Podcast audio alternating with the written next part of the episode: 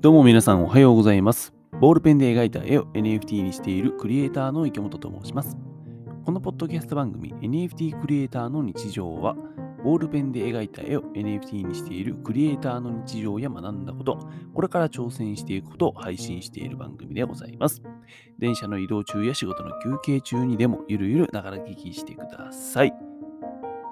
というわけで皆さんおはようございます。4月11日月曜日の朝でございますね。またあの1週間始まっていきますので、えー気を引き締めて頑張っていきましょうという感じでございます。4月11日か。あのー、ごめん、全然本当に身内の話でごめんなさい。えーっとね、僕の確か父親の誕生日だった気がするな。ね、あの、おめでとうございますって、あの、後でまあメールでも送っときます。なんかね、あの、僕の父親はですね、あの、未だにこう、なんですか、えーガラケーなんですよね。スマホにしてないっていう。なんでやねんって感じですけど、まあまあ、なんで、LINE とかもやってねえからさ、あのメールで送っとこうかなと思っておりますよ。はい。すいません。本当にどうでもいい話でしたね。はい。あのまそんな話はさておいてですね、今日お話ししたいことが一つございますので、えーやっていこうと思います。今日お話しする内容でございますが、ボイシーパーソナリティに10回目の応募をしてみましたというお話をしようかなと思っております。皆さんにとっては何の得にもならない話でございますね。まあ、あの聞いてあげてください。本題に入る前に一つお知らせをさせてください。5月3日から私、池本が娘へ送るために描いている絵本の出版をしたいんだ。でも、出版費用が高いから皆さん助けてくださいっていうあのクラファンを、クラウドファンディングをですね、あの始めさせていただきます。5月3日なんで、まあ1ヶ月ぐらい先かな、なんですけども。で、えー私自身がですね、まあ、あの今本当にボールペンとスケッチブックで絵をガリガリ描いてるんだけども、その創作活動、もっと言うと NFT とかメタバースも含めてね、えーその創作活動をしている中で、2つ僕は夢があるんですよ。1つ目が娘に面白い未来をプレゼントしたい。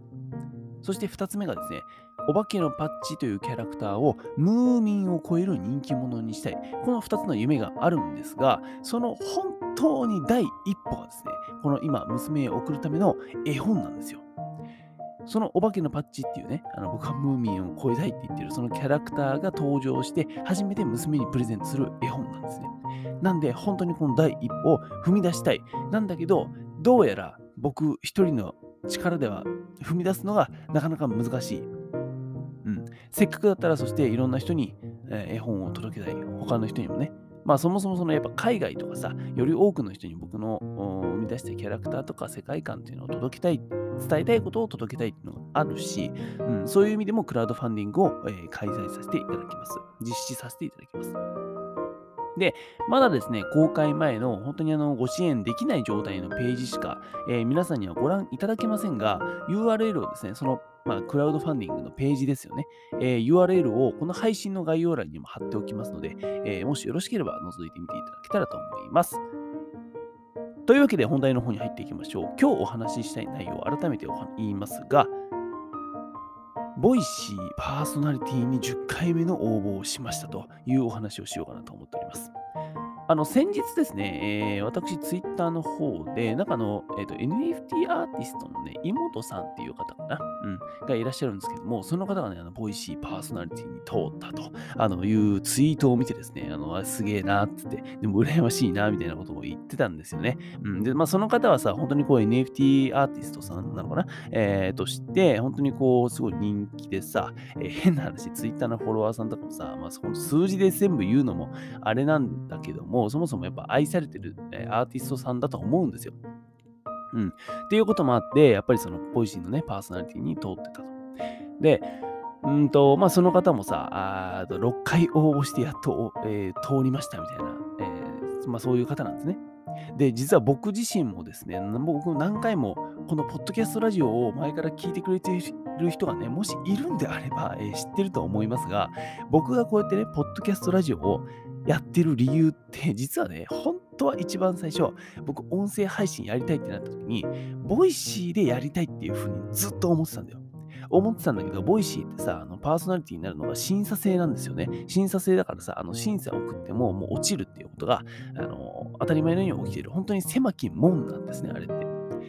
で、えー僕はですね、なんとあの、応募しまくって、結果ですね、ついに今、10回目の応募を迎えましてね、2桁に突入しました。はい、もう落ちまくってますね、すごい。で、えっ、と、そんだけ落ちてるんだけど、あの、音声配信自体はさ、僕すごい好きなんだよ。まあ、喋るのは別に好きだからさ、えっ、と、こうやって音声配信して自分の考えだったりとか思いだったりとか、今リアルにどんなことやってるよとかっていうのを共有するのは、発信するのはすごい好きなんですよね。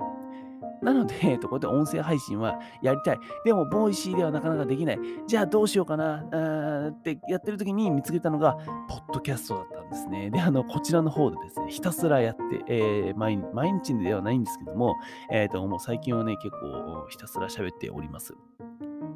うん、だから本当はさ、最初ね、このポッドキャストラジオって、えーっとね、うんまあ練習ついでっていう感じで始めたんですよ。ぶっちゃけ言うと。ボイシーっていう、ボイシーのね、あそこのパーソナリティになりたいから、そこまででも音声配信は自分でこうやっておいた方がいいし、えーその練習っていう意味でもさ、やろうと思って始めたんですね。なんですがね、気づいたらこのポッドキャストラジオも、あの、なんですか、えー始めて1年が経ってしまいましてですね、えーなんと総再生回数も9000回っていうね、あの、間もなく1万回を再生、1万回再生を超えるという、あの、そんな感じになっております。今ではですね、こうやってまあ絵本だったりとか NFT とかメタバースのさ、ことを始めてですね、え1回の放送がね、うんと、まあ、なんだろうな、インフルエンサーさんとかに比べたら少ないですよ。それは少ないけど、毎回ね、僕の放送を4、50人の方がね、聞いてくれるまで、えー育ちました。このポッドキャストラジオもね。いや、本当に嬉しいよ。嬉しいんだけども、それでもやっぱ僕はね、ボイシーで喋りたいっていうのは、前から変わらないんだよ。うん、変わらないから、やっぱり10回目の応募をしました。で、えーもちろんね、ボイシーの方で、えー、と喋るっていう風になっても、えーとまあ、何かしらの形でこのポッドキャストラジオっていうのは僕は残したいなと思っています。うん。それは何だろうな、えっ、と、わかんないよ。その限定配信にするのか、それともまあ違う内容にするのか、えーそれとも同じ内容にするのか。それはわからないんだけども、それでもね、やっぱりこのポッドキャストラジオっていうのは僕本当にこう、もう好きだしさ、えーと、毎日のようにやってるようなことだ、日課だからね、もうボイシーにまあ落ちようが、えーこんな10回目の応募がさ、受け、受かり、受かろうが、えー落ちようがですね、このポッドキャストラジオ自体は僕も続けて、えーいけたらなとは思っております。とにもかくにもですね、その、何ですか、僕がこう、音声配信をね、このポッドキャストラジオやっている、えー理由の一つですよね。その、ボイシーのパーソナリティになりたいっていう、その、まあ意味でですね、えーついに10回目の応募になりましたね。早いですね。なんかもともとですね、僕あの、音声配信自体は、えっ、と、2年前かな。えー2020年の12月から始めてるんですよ。で、最初の3ヶ月ぐらいは、スタンド FM っていうさ、日本の本当に音声配信のプラットフォームだよね。そこで、えー、とやってたんですけども、えー、となんか、スタンド FM がね、やってたらさ、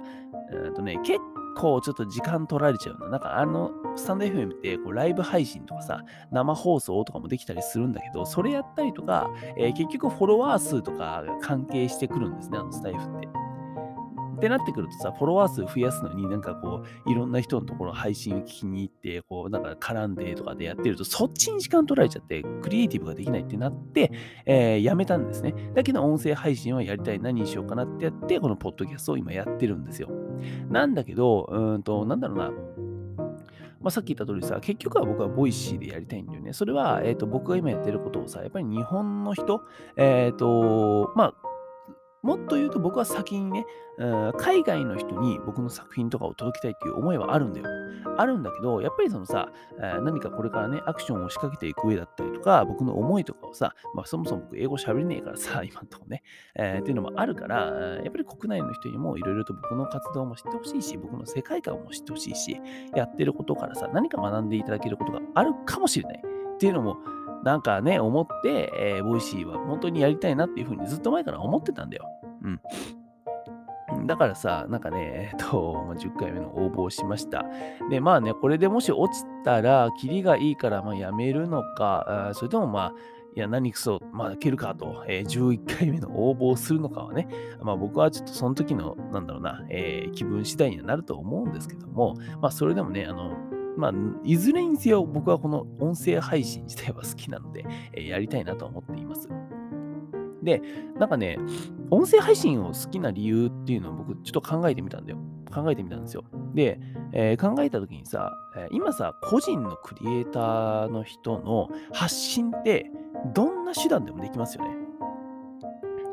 えー、まあ、一個あるとすれば、例えば YouTube に動画でさ、えーと、発信するとか、僕が思っていることを YouTube でこうやって動画を撮って喋って、それを YouTube に上げるっていうのも一個あるだろうし、えー、あとは SNS とかさ、で、えーとまあ、ツイートだったりとかね、あのツイッターだったらツイートしたりとか、インスタだったらさ、インスタね、こう毎日の、ね、投稿するとかっていうのが、えー、まあ、あると思うんだけど、僕はその中でもやっぱりこの、うん、音声配信ってところに魅力を感じてるんですよね。で、最近特に思ったのが、えー、ツイッターって僕、まあ好きだしさ、あとよくし、なるべく、なんだろうな、えーとまあ、結構見たりもするんだけども、やっぱ時間取られるんですよね。時間取られちゃう。発信を毎日のようにしてると、えー、そこはやっぱり時間取られちゃうし、えっ、ー、と、僕はなんだろうな、インフルエンサーでもなければ、発信者でもないんですよ。僕がやっているのは、うんとクリエイティブなんですね。ものづくりをやっている。ので、そこが結局、おろそかになってしまう、ツイッターをやってるとね、っていうふうに思ったので、なるべく僕今ね、ツイッターを触らないようにしてるんですね。だけど、やっぱり僕が思ってることとか、えー、今やってることっていうのは、どこかしらで、えー、いろんな人にね、発信はしたいと思ってるんですよ。で、そんな中でやっぱり音声配信っていうのは僕はすごい魅力だなと思っていて、なんでかっていうとさ、音声配信ってさ、もうこう、変な話、10分喋ったら10分のコンテンツがポコンってさ、しかももうリアルじゃん。もう出た言葉そのままが、えー、皆さんの耳に伝わる。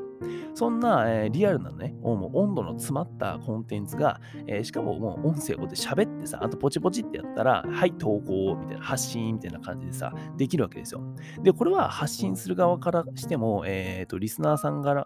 からしても、えすげえいいことだと僕は思ってるんだよね。うん、なので、この音声配信っていうのは魅力を感じてて、もうずっと続けてるんですよ。だから変なんですさ、このポッドキャストラジオって今でこそね、あと平均でだいたいさ、4、50人の方が聞いてくれてますよ。聞いてくれてるんだけど、えっとね、始めたばっかりの頃っていうか、本当にこう、なんだろう、昨年末直前まで、えー、と10月とか9月、10月ぐらいまでかな、僕は NFT とかメタバースを、えー、始める前だよね、とかって、1歳、えー、なんだろうな、1回の放送の再生回数が、えー、と10回いったらよかったね。平均、なんか4、5再生みたいな。もうさ悪い時本当に1回ですみたいな。1人しか聞いてませんみたいな。そんな時ばっかだったんですよ。で、それでもね、やっぱね、あの、発信する場があるっていうのは、で、特にこうやって喋る、喋ってね、えっ、ー、と、熱を込めてツイートとかみたいにさ、まあ、ツイートはツイッターツイッターです魅力的なんだけども、えー、これで熱を持って喋れる場所っていうのが一個あるっていうのは、僕はやっぱり大切だなって思ってるんで、ずっと続けてるんですね。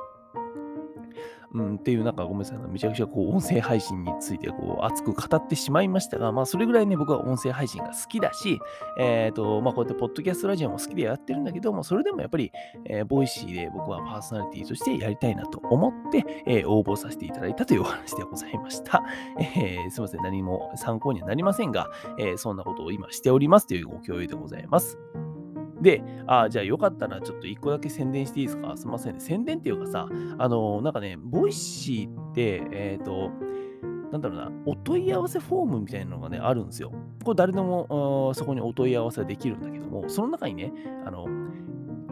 あなたが話を聞いてみたい人は誰ですか？みたいなを入力する欄があるんですよ。で、そこにね、あの、この、そのなんだろう、お問い合わせフォームの URL をこの配信の概要欄に貼っ解くので、もしよかったらその話をさ、あの聞いて、あなたが話を聞いてみたい人は誰ですかっていう欄に、僕の名前とかさ、僕の名前とね、なんか Twitter のさ、なんか URL, URL とかさ、あの、あと、池本 DIR っていうね、えー、あれとかをさ、こう、ピシッと書いてくれるとね、僕は本当にもう、あの、その書いてくれた人にですね、あの土下座して、こう、感謝するっていうね、ことをしますので、もしよろしければ、えー、お願いできたらと思っております。まあ、うん、それを見て、えー、ボイシーの運営の方が何を思うか知りませんが、あの、まあ、とりあえずね、あの、10回目の応募をしたというお話でございました。えー、長々と失礼しました。